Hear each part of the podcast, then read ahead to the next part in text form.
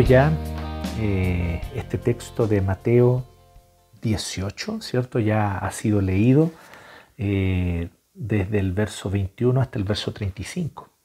Así que les invito a tener su Biblia abierta allí, mientras seguimos hablando sobre esta palabrita tan importante en la escritura, esta palabrita tan importante en la ética cristiana que se llama reconciliación. Y hoy vamos a hablar sobre perdonar para reconciliar. Perdonar para reconciliar. Así que los jovencitos que están ahí tomando nota pueden anotar eso como título. Y vamos a hablarlo en cuatro puntos. Bien, perdonar para reconciliar. Eh, es imposible reconciliar sin perdonar. Creo que todos nos hemos dado cuenta de eso. Y si no nos hemos dado cuenta, no hemos entonces conocido, eh, ni siquiera digo profundamente, sino ni siquiera hemos conocido lo básico del cristianismo. Lo básico, básico de la fe cristiana es que no es posible reconciliar sin perdonar. Y lo básico incluso de la vida humana es que no es posible que haya reconciliación sin haber perdón. Nosotros tendemos a pensar en la reconciliación solamente en términos de que haya compensación o una compensación justa más bien, ¿cierto? Una compensación justa. En la medida en la que se ejecute justicia, va a poder haber reconciliación, pensamos muchos de nosotros, y es una lógica que nos parece bastante plausible. No me cabe duda que es evidente que la verdadera reconciliación no es posible o no va a ser posible a cabalidad allí donde no hay un reconocimiento abierto y explícito de lo que se ha hecho mal y de aquello en lo que se ha obrado mal. Sin embargo, compensar el daño realizado muchas, muchas veces simplemente no es posible, aun cuando la persona quiera. Porque no siempre las cosas son transacciones comerciales. Nosotros no podemos aplicar la lógica de las transacciones comerciales a las relaciones humanas. Esas lógicas no funcionan, no aplican en esta esfera de las relaciones humanas. Por lo tanto, claro, si alguien me debía 500 mil pesos y entonces para aquella reconciliación me tiene que devolver los 500 mil pesos, esta persona me podrá devolver los 500 mil pesos. Tal vez incluso me devolverá los 500 mil pesos con interés. Pero aún allí en ese contexto en el que me devuelve eso, ¿cierto? En el que me, de alguna manera eh, me restituyó, sin embargo, eh, ¿es posible realmente pagar totalmente la deuda contraída? Porque existieron un montón de otros daños que tal vez ocurrieron porque esa persona no me pagó esos 500 mil pesos.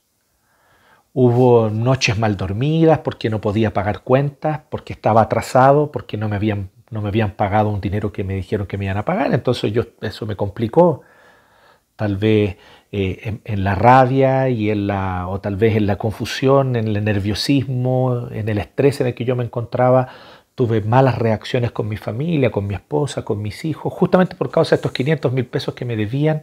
Entonces, el hecho de que me haya devuelto los 500 mil pesos, incluso me lo haya pagado con intereses, realmente restituye esas noches mal dormidas, esos momentos de rabia injusta que tal vez tuve con mi familia, pero justamente a raíz de que yo estaba complicado económica y financieramente. Y eso que estoy dando el ejemplo más sencillo, porque hay otras cosas que simplemente no se pueden restituir cómo se restituye el hecho de que alguien abusó verbalmente, tal vez incluso físicamente o sexualmente. Cómo se restituye un abuso de esa naturaleza. En un mundo humano caído como el que nosotros vivimos, sabemos cuál es la realidad. Cómo se restituye, por lo tanto, cómo, o cómo yo doy un pago justo por la muerte de un ser querido a alguien que es responsable por la muerte de ese ser querido. Y aquí estoy dando tal vez casos un poco más extremos. Pero también pensemos en casos cotidianos. ¿Cómo yo restituyo esas palabras hirientes que pueden ser dichas en la cotidianidad de la casa, del hogar? ¿Cómo yo restituyo el daño que le ha hecho a mi corazón, a mi autoestima, el hecho de ser ignorado o ignorada por mi cónyuge, por mi esposo, por mi esposa, permanentemente. Cómo yo restituyo o cómo se restituye a un hijo. Esos momentos en los cuales eh, simplemente como fruto de la rabia incontrolada, yo en vez de aplicar una sabia y correcta disciplina y de poner límites de forma respetuosa y razonable, actué de forma violenta con ellos. Entonces, ¿cómo restituyo eso? Hay cosas que no son posibles de restituir. Y por eso este principio cristiano es fundamental. No va a haber reconciliación mientras no haya perdón. O sea, mientras yo no perdone a aquel que me ofendió, a aquel que me hirió, a aquel que me dañó, a aquel que me quitó aquello que yo tanto amaba tal vez. Mientras no haya perdón, no puede haber reconciliación. Y perdón es eso, es asumir yo el costo por el daño que el otro me hizo. Pero asumir ese costo. Y una vez asumido ese costo, entonces enfrentarlo de una manera valiente, de alguna manera, y decir, bueno, este costo está asumido. Cuando yo perdono, estoy extendiendo un puente que permite, que facilita la reconciliación. Por eso hoy hablamos de este tema, perdonar para reconciliar. No vamos a abordar hoy específicamente los casos en los cuales tal vez no puede haber reconciliación. Porque este es un principio que yo quiero que lo tomen, que tome nota y márquelo allí, por favor, tome nota de esto, ¿ya? que no se nos olvide. Para que haya reconciliación, tiene que haber disposición de las dos partes. Tome nota, para que haya reconciliación, esa es la palabra, reconciliación, tiene que haber disposición de ambas partes, para que pueda haber un reencuentro y una reconciliación. Pero para que haya perdón, para perdonar, basta con que una de las partes decida perdonar al otro delante de Dios. Así que tal vez la otra parte no le interesa que le perdones. Tal vez no ha tenido ningún ápice de arrepentimiento por lo obrado. Tal vez continúa y va a seguir y va a continuar muy probablemente en las mismas actitudes y por lo tanto es alguien de quien uno debe distanciarse y ya no estar ni compartir con esa persona que tal vez de una manera tóxica daña, abusa y destruye a los que están a su alrededor. Por lo tanto es sabio tomar distancia. Pero aunque tomas distancia y a esta persona no le interesa tal vez tu perdón, sin embargo tú, delante de Dios, puedes perdonarla. Sobre eso, ese aspecto puntual de qué ocurre cuando no puede haber reconciliación porque no hay disposición de las dos partes, la próxima semana nuestro presbítero David Torres va a hablar, así que guárdese allí. La próxima semana, hoy no vamos a hablar sobre ese caso específico. Hoy vamos a hablar de cuando puede haber, de cuando todavía puede haber reconciliación. O sea, que las dos partes puedan reencontrarse, que pueda haber voluntad de ambas partes. Pero aquí es donde vamos a ver algo muy importante, que no puede haber reconciliación sin haber perdón. Porque como decíamos recién, hay cosas que simplemente no se pueden restituir. Si yo voy a exigir justicia para que entonces haya reconciliación, justicia para que entonces haya paz, no he entendido nada del Evangelio. No he entendido nada del Evangelio. Porque si yo solo exijo justicia para que haya paz, entonces no va a haber esa paz jamás.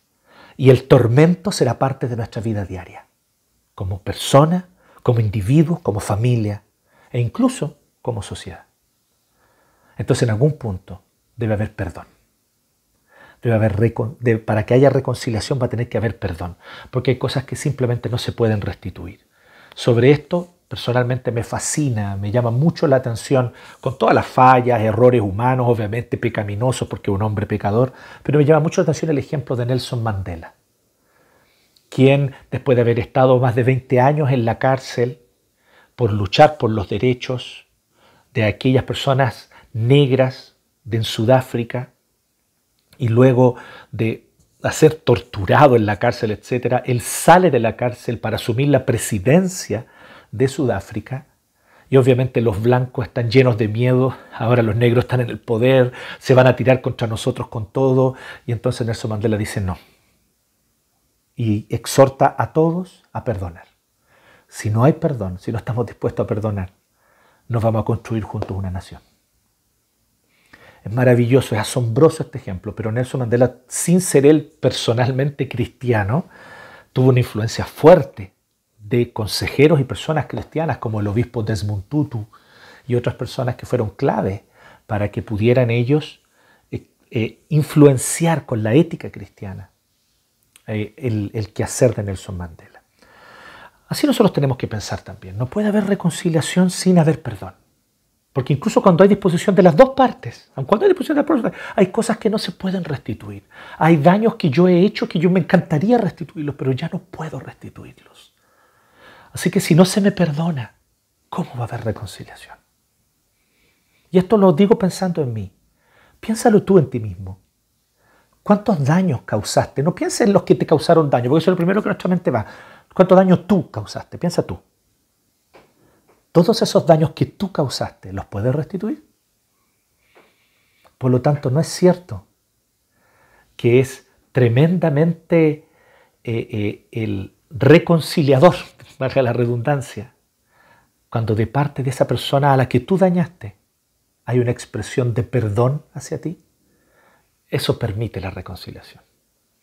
Por lo tanto, por eso es el título, perdonar para reconciliar, que es lo que vamos a ver hoy. Entonces, esta parábola es famosa. Esta parábola creo que más de alguno de ustedes la escuchó alguna vez y si no, hoy la escuchó por primera vez en la lectura bíblica. Tome nota de ahí. Consiste en una parábola muy sencilla. Eh, esto es un rey, un rey poderoso, dueño de, ciertamente de un reino, ¿cierto? Y que está allí a cargo de este reino.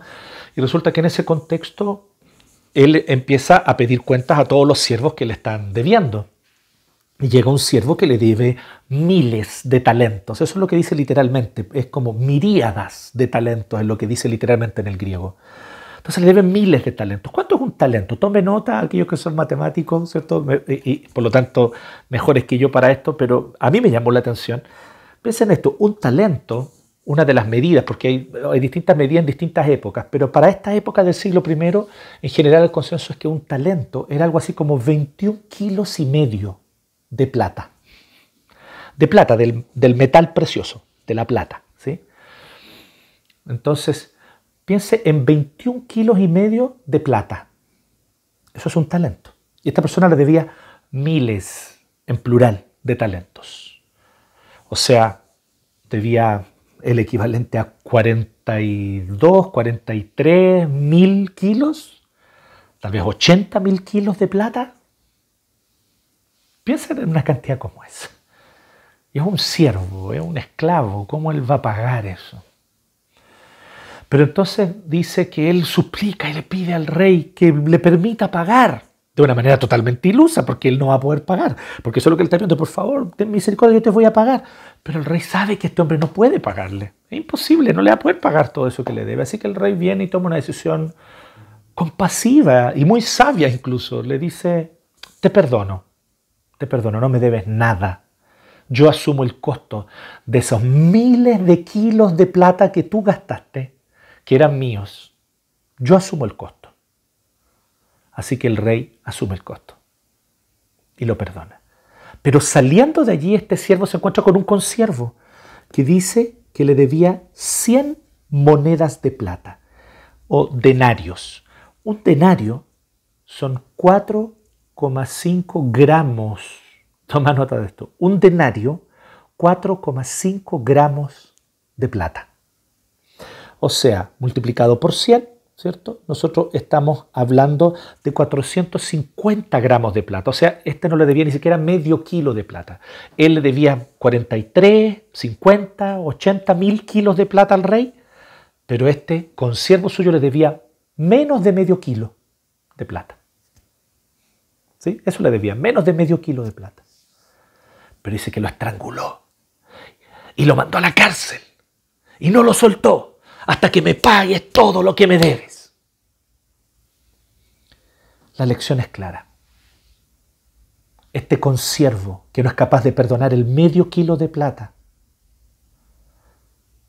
es como tú, es como yo.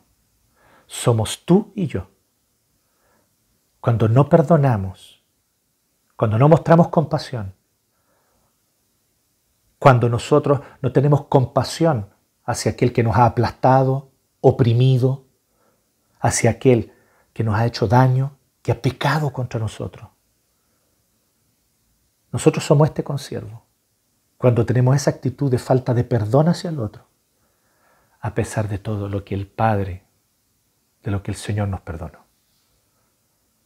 La evidencia de que Dios ha tenido misericordia de ti, mi querida hermana, es que hoy, en este momento, tú no estás ardiendo en el infierno, que es el lugar donde deberías estar a causa de tus pecados.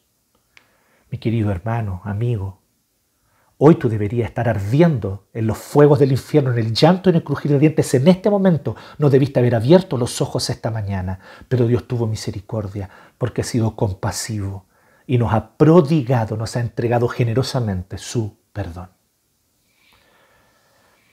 La lección es clara, la parábola creo que es clara. Así que yo simplemente quiero hoy mencionar cuatro preguntas, hacer cuatro preguntas aquí que entre nosotros nos podamos preguntar cuatro cosas que tú puedas preguntarte cuatro cosas sobre este tema de perdonar para reconciliar. Y estas cuatro preguntas son los cuatro puntos. Así que los jovencitos que están anotando, si anotan las preguntas, están anotando los puntos, porque justamente en este caso, en el día de hoy, los puntos son preguntas. Son preguntas para que las pensemos, para que las reflexionemos delante del Señor. Primero, ¿de dónde surge esta parábola? Por una pregunta de Pedro, ¿se acuerdan?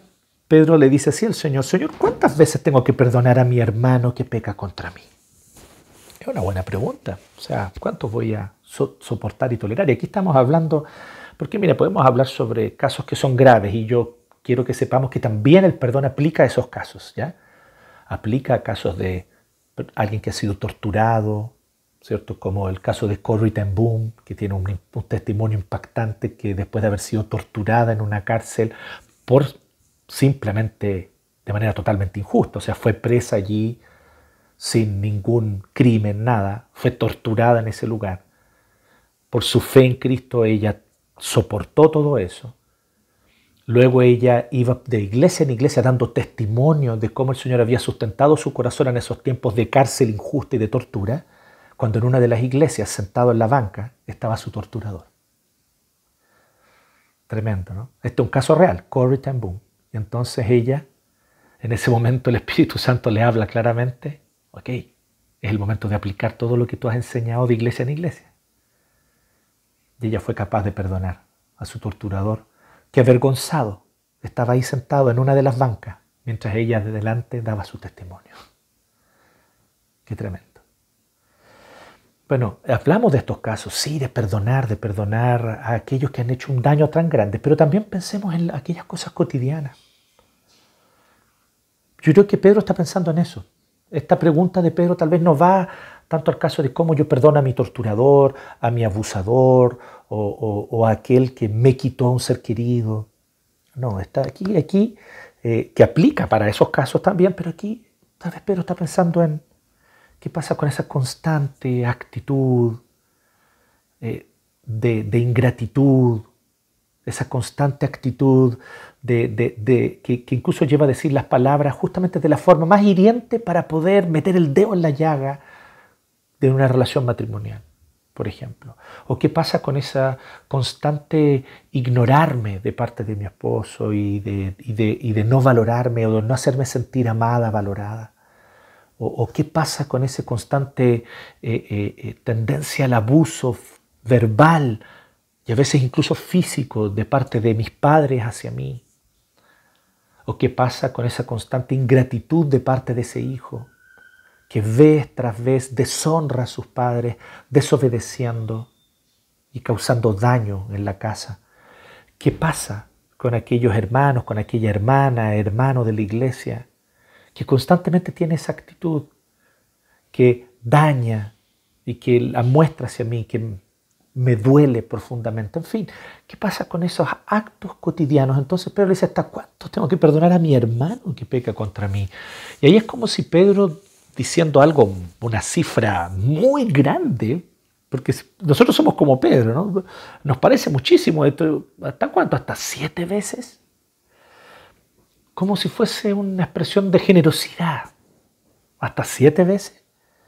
Pero Jesús le dice, no te digo hasta siete veces, sino hasta 70 veces siete. O también una posible traducción es la que dice aquí en la NBI, 77 veces. ¿ya?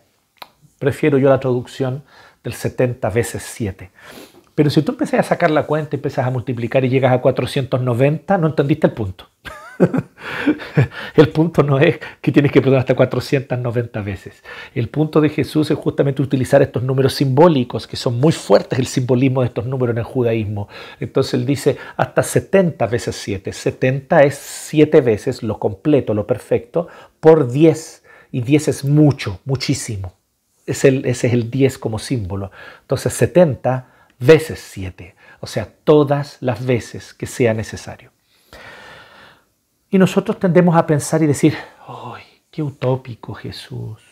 Una vez más, aquí está Jesús proponiéndonos esa visión utópica de la vida, esa visión casi hippie del amor y de la paz, cuando vivimos en un mundo de tanta injusticia y desigualdad, y aquí una vez más viene ese cristianismo que nos parece a nosotros a veces en la mentalidad escéptica del siglo XXI, le parece insípido, blandengue. No, quien piensa así no ha entendido nada. Aquí en este texto, el iluso, el utópico, el que no entiende nada de la realidad, el que no tiene los pies en la tierra es Pedro. Jesús es realista. Pedro es iluso. Pedro dice, ¿hasta siete veces, Señor? Jesús le dice, Pedro, tu hermano te va a fallar mucho más que siete veces. ¿Dónde tienes tus expectativas, Pedro? ¿Dónde está, dónde está tú? ¿Que eres un millennial? ¿Criado con las películas de los 80 y los 90? No, le dice. Pedro, la realidad es que tu hermano te va a fallar mucho más que siete veces. Y esta es la primera pregunta que yo me hago. Y la primera pregunta que yo creo que tenemos que hacernos, ¿cómo están nuestras expectativas? ¿Cómo están tus expectativas, mi hermano? ¿Cómo están tus expectativas? Porque nosotros tenemos a veces expectativas que están totalmente fuera de la realidad. No es que ahora me casé y seré feliz porque mi esposa me hará feliz. No es que ahora que tengo hijos, uy, seré tan feliz porque mis hijos estarán siempre a mi lado y me amarán incondicionalmente. ¿Dónde están tus expectativas? Jesús, siempre, siempre, Jesús realista. Jesús con los pies en la tierra.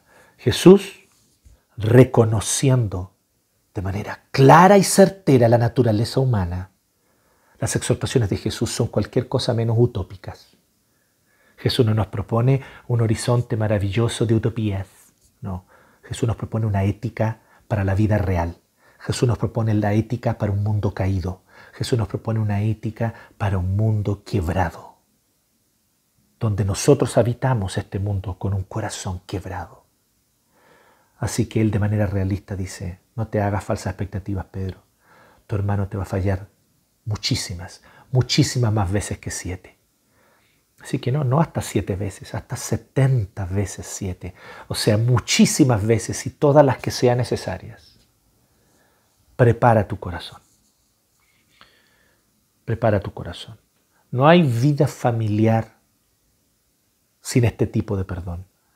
No hay vida matrimonial sin este tipo de perdón.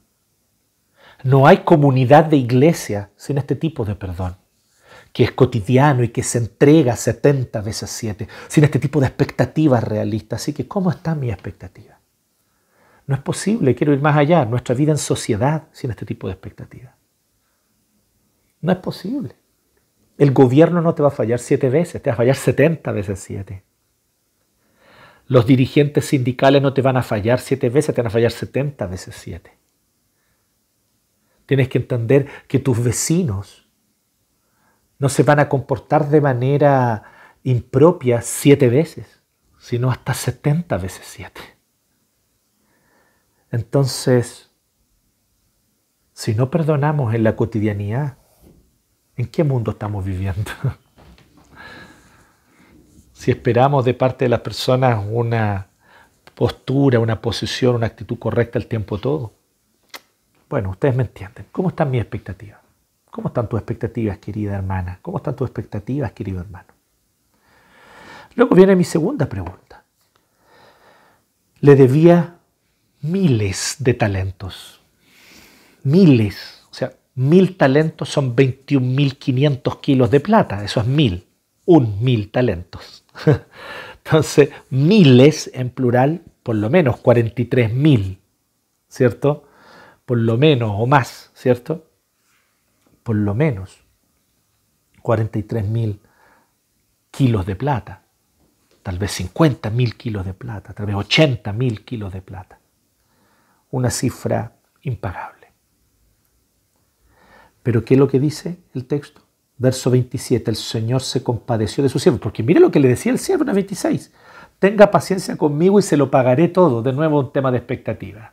No solamente tenemos falsas expectativas con relación a los demás, tenemos falsas expectativas con relación a nosotros mismos.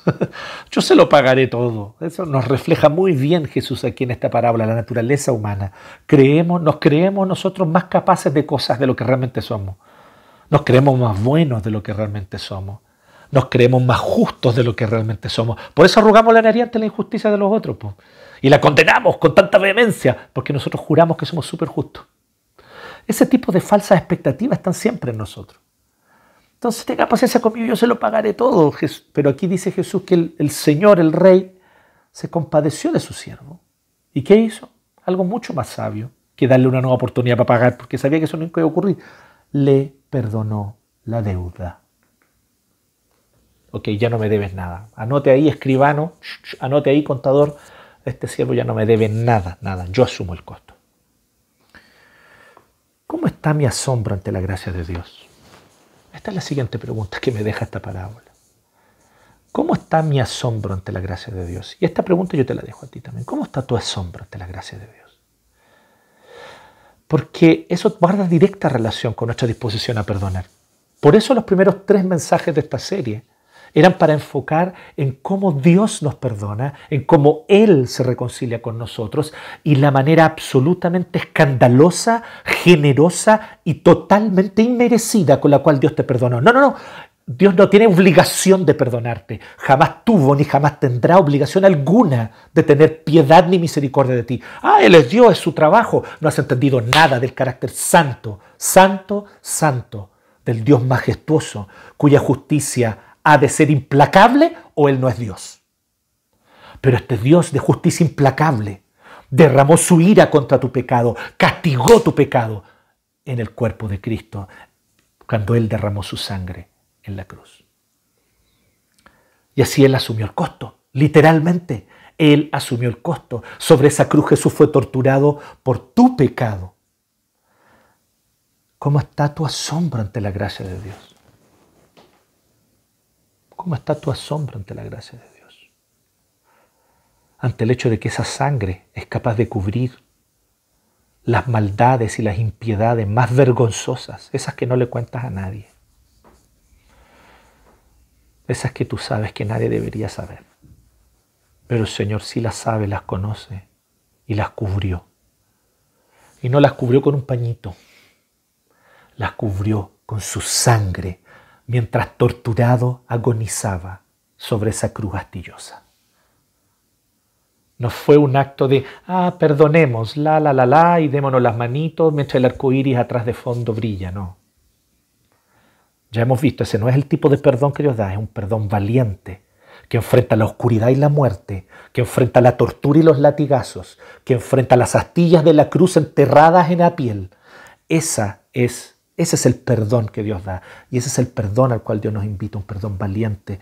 Pero aquí está primero preguntarnos, ¿cómo está mi asombro ante la gracia de Dios? Miles de talentos le fueron perdonados al siervo. Al dulos, la palabra que en griego. El dulos es el esclavo, es el siervo que por ningún motivo va a tener cómo devolver miles de talentos. Es, el siervo del siglo I que no tiene cómo devolver más de 43, 45, 80 mil kilos de plata. Él no tiene por dónde hacerlo. Así que solo nos queda asombrarnos. Y este fue el problema de este siervo. Él no estaba suficientemente asombrado. No se asombró lo suficiente.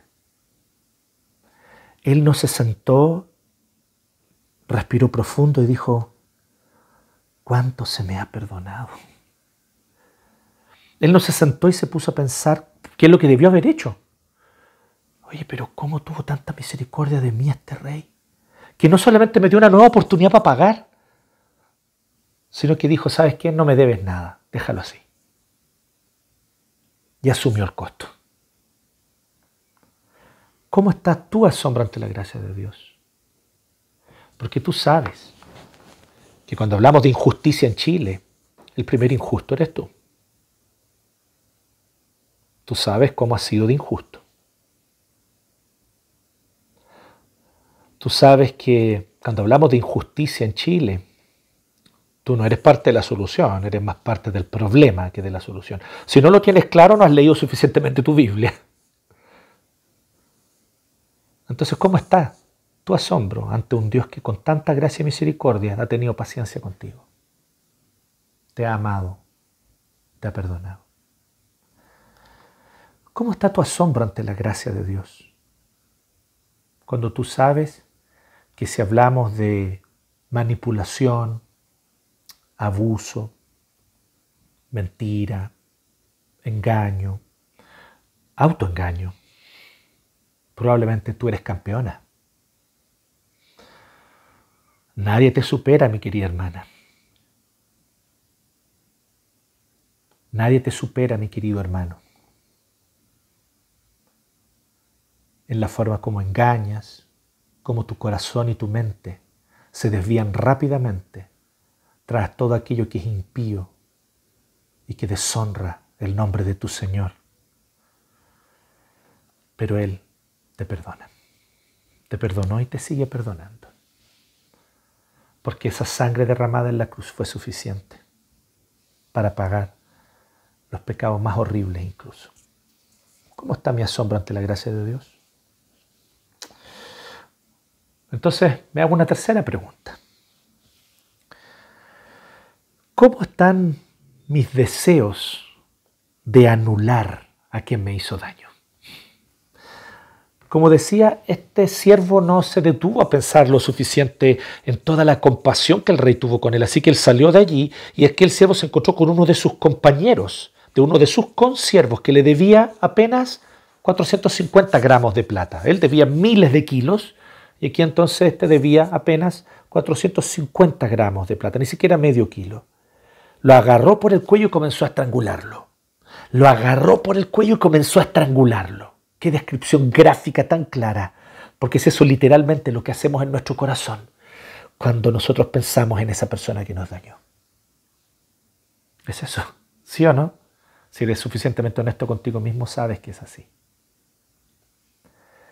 Venimos y estrangulamos a la persona en nuestro corazón con nuestra imaginación o en nuestra mente anhelamos que esta persona pueda ser y venimos y la tomamos en la cárcel y la mantenemos en un lugar donde sea un calabozo oscuro, frío, fétido, húmedo. Allí queremos a esa persona. Los deseos de nuestro corazón, el anhelo de nuestro corazón es que esta persona esté ahí. ¿Cómo están mis deseos de anular a quien me hizo daño? Esta es la tercera pregunta. Examínate, porque eso está diciendo entonces dónde está tu autojusticia, hasta qué punto está bajo tu asombro con la gracia de Dios. No te está asombrando lo suficiente. Esta es una pregunta clave porque hay personas en las cuales uno piensa y uno piensa en términos de anulación, de querer destruirlas, de querer dañarlas lo más terrible para mí, una cosa que me parece dolorosa y que es bueno que tú como cristiana y como cristiano lo tengas sumamente claro y seas consistente, coherente con la fe que Jesús te da. Es que hoy estamos rodeados de ideologías políticas que aunque surgen a partir de demandas justas, son ideologías que están marcadas por el deseo de anular al otro. Y ahí ya se vuelven totalmente injustas y totalmente anticristianas. Una ideología cuya base está en parte de una demanda justa para después transformar esa demanda justa en una expresión de odio y en un deseo de anulación del otro, entonces no va a edificar una sociedad.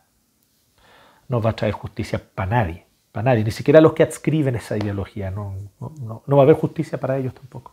No va a haber justicia para nadie. ¿Cómo están mis deseos de anular, de estrangular a quien me hizo daño? ¿Cómo están mis deseos de anular y de estrangular a los que han abusado de su poder, de sus privilegios y causado tanto daño? ¡Qué caramba que lo han hecho! Recordemos, por favor, si tú no has visto los mensajes anteriores, entonces primero velos, porque todo lo que estoy diciendo hoy aquí está basado en los mensajes anteriores, en lo que predicó el presbítero Héctor la semana pasada y en lo que también hablamos en los tres primeros mensajes. Tienes que verlos primero para que no me saques de contexto el perdón y la gracia de Dios jamás vienen mintiendo, ni dorando la píldora, ni disfrazando la verdad. Lo que es injusto se dice con todas sus letras que es injusto. Lo que es abuso se denuncia con todas sus letras y con claridad. La denuncia de la maldad se expresa y se manifiesta. Aquí no se dora ninguna píldora.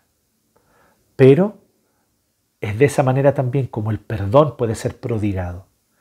Cuando sacando la cuenta y viendo cuánto es el daño, yo vengo y asumo el costo. Eso fue lo que Dios hizo con nosotros. Él asumió el daño y pagó el precio más alto que él podía pagar. Porque para el Padre, y eso la Biblia lo dice, hay un tesoro, hay un tesoro que él ama más que cualquier cosa en el universo, en el mundo, más que cualquier cosa, es su Hijo. Este es su Hijo amado, en quien siente gran placer. El Padre ama profundamente a su Hijo y lo entregó para ser torturado y muerto, para que tú y yo, los ingratos, pudiéramos recibir perdón y ser reconciliados con Él. Entonces Él pagó el precio, Él asumió el costo. Y la pregunta es, ¿hasta cuándo vamos a seguir estrangulando, metiendo a la cárcel imaginaria en nuestro corazón, en nuestra mente, manteniendo ahí en el calabozo a esas personas? Y tal vez tú estás manteniendo en el calabozo a tu marido. Tal vez tú estás manteniendo en el calabozo a tu esposa. Tal vez tú estás manteniendo en el calabozo a tu hijo. Tal vez tú estás manteniendo en el calabozo a, tu, a tu papá, a tu mamá. Tal vez tú estás manteniendo allí en el calabozo con rabia en tu corazón. Y sí, ojalá que allí eh, eh, eh, pase frío. ¿cierto? Obviamente es una pura imaginación de nuestro corazón. Nuestro, nuestro corazón imagina ¿cierto? esta estrangulación pero expresa un deseo esa imaginación. queremos anular a esa persona. Así que esta es la tercera pregunta que tienes que hacerte, que tengo que hacerme. Porque mientras ese deseo está en mí, entonces significa que no me he asombrado lo suficiente con la gracia de Dios. Finalmente, en cuarto y último lugar, una última pregunta. ¿Cómo está mi comprensión de que no hay cristianismo sin perdón? ¿Cómo está mi comprensión de que no hay cristianismo sin perdón? Es claro en esto la palabra. Verso 35, así cierra y así remata Jesús. Así también mi Padre Celestial los tratará a ustedes, a menos que cada uno perdone de corazón a su hermano. No, no, no, no, no, no es salvación por obras, no malentiendas.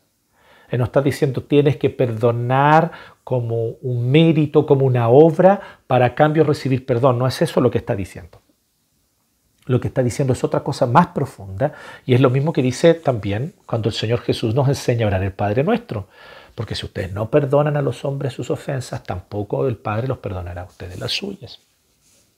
Lo que está diciendo es bien sencillo. Lo que está diciendo es que esta es la ética del reino. La ética del cristianismo. el estilo de vida del cristianismo. El estilo de vida cristiano consiste en perdón, reconciliación. Ya sabemos, para que haya reconciliación las dos partes tienen que quererlo. Pero para que haya perdón, basta con que solo una parte decida perdonar delante de Dios. Es tanto así, queridos amigos, que yo he conocido personas que han perdonado a gente que ya falleció. pero que necesitaban perdonarlo. Porque aunque esa persona ya estaba muerta bajo tierra, sin embargo, seguía causándole daño a esta persona en su corazón. Como bien describió alguien por allí, ¿no? No perdonar, no perdonar, es como tomarme el veneno yo esperando que el otro se muera. Es una excelente descripción. Es como yo tomarme el veneno y esperar que el otro se muera. Es así de absurdo. El deseo de venganza, de vindicación, ni perdón ni olvido.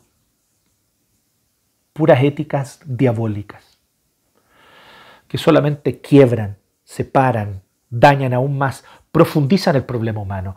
Todo el problema que causó la injusticia con la cual vivimos como cultura, como sociedad, se generó justamente en el odio y el aborrecimiento. Que algún día Satanás y sus ángeles tuvieron contra Dios y que algún día nosotros tuvimos también contra Dios y comenzó esta enemistad. Por lo tanto, la ética de la enemistad es donde se origina Todas esas injusticias que nosotros denunciamos con tanta rabia se originaron en una ética de la enemistad. Esa es la raíz. Entonces Jesús dice, ¿qué tal si cambiamos la raíz? En vez de una ética de enemistad, generemos una ética de perdón y reconciliación. Y esta es la ética del reino. La ética del reino es, en la medida en la que yo voy perdonando a otros, también mi corazón se deleita más en el perdón que, te, he recibido de Dios. Y es un ciclo virtuoso, es un ciclo virtuoso, no vicioso, es un ciclo virtuoso.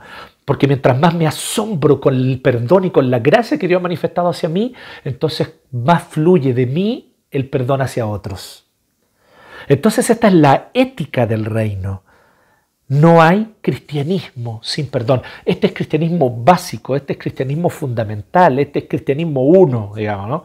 O cristianismo 101, dirían los gringos, ¿cierto? Cristianismo 101. Este es cristianismo básico, no hay cristianismo sin perdón. Por lo tanto, aquí Jesús está diciendo que esta es la ética del reino. La ética del reino es de deleitarme en el perdón que Dios me ha dado y prodigar perdón a otros. Y a medida que prodigo perdón a otros, mi corazón entonces más aprecia, valora y se apega al perdón que Dios me otorga. Por lo tanto, el Padre Celestial nos trata como nosotros tratamos a nuestro prójimo. Nosotros tratamos a nuestro prójimo como el Padre nos trata. Así que este es el ciclo virtuoso del Evangelio el ciclo virtuoso del Evangelio que cambia la raíz, desde donde se originan todas las maldades e injusticias de este mundo, en el espíritu de enemistad. Bueno, ese espíritu de enemistad, Cristo lo rompe y dice, vivamos una nueva ética, la ética de la reconciliación, y que esa sea la raíz de una nueva comunidad, que vive con otros parámetros, en un mundo inundado en la oscuridad, podemos encender una luz. Cuatro reflexiones. ¿Cómo están mis expectativas con relación al, al otro? ¿A cuánto el otro puede pecar, fallarme, decepcionarme? Tengamos expectativas realistas. La persona que más amas, de hecho, es muy probablemente la que más te va a decepcionar, justamente porque es la que más amas. Es natural. Así que tengamos expectativas realistas. ¿Cómo está mi asombro ante la gracia de Dios? Asombrémonos con la gracia. Maravillémonos con el perdón que no merecemos y que hoy disfrutamos. ¿Cómo están mis deseos de anular al que me hizo daño? Analicemos nuestro corazón, porque si aún deseo anular, estrangular, como decíamos recién, me tomo el veneno yo esperando que el otro se muera, si aún estoy yo con esta lógica, entonces ciertamente no me he asombrado lo suficiente con el perdón y la gracia de Dios. Y entonces viene en cuarto lugar la última reflexión y pregunta. ¿Cómo está mi comprensión de que no hay cristianismo sin perdón? Sí, hermano, sí, hermana. O abrazo la ética del perdón, la compasión, la gracia y la reconciliación hacia todos, o entonces me dejo de llamar cristiano. Ese nombre no me pertenece. No soy cristiano. Es así de claro. No hay cristianismo donde no hay disposición al perdón, a la compasión, a la reconciliación. Para que pueda haber reconciliación, tiene que haber perdón. Hay daños que no se pueden restituir. Incluso cuando las dos partes quieran reconciliarse, hay daños que no se pueden restituir. Los 20 años de cárcel y de tortura de Nelson Mandela no se los podían devolver, no los podían restituir. El daño fue tan grande que pocos meses después de salir de la cárcel se divorció. Fueron 20 años de estar en, una celda solitaria por un tiempo, luego de ser torturado, luego, en fin, las condiciones fueron cambiando, pero, pero Nelson Mandela vio que había muchos, muchos africaners, muchos blancos, ¿cierto? Descendientes de blancos sudafricanos que querían una nueva nación. Y entonces él dijo, ok, solo hay una manera, tiene que haber perdón. Porque el daño que ustedes han causado no se puede restituir. Así que mejor perdonemos y partamos de cero. Muchas, muchas tareas pendientes todavía en Sudáfrica, no les quepa duda. Muchas, muchas cosas que no se hicieron bien. Estamos en un mundo caído, el reino de Cristo no se ha inaugurado, ¿cierto?, de manera definitiva. Eso va a ser solo cuando Cristo vuelva. Pero qué bueno es ver, como yo veo a mis queridos amigos sudafricanos, ahí tengo dos pastores, amigos sudafricanos, uno de ellos negro, otro de ellos blanco, descendiente de holandeses, trabajando juntos por el reino en Sudáfrica, plantando iglesias que no sean solo de negro y solo de blanco, no segregadas, sino reconciliadas. Es una tremenda pega la que están haciendo, un testimonio del Evangelio potente y cómo están trabajando por una nación más justa. Sin reconciliación, ¿cierto? No es posible eso. Y a su vez, sin perdón, no puede haber reconciliación. Grábalo en tu corazón, en tu mente y aplícalo en tu vida. Que Dios les bendiga.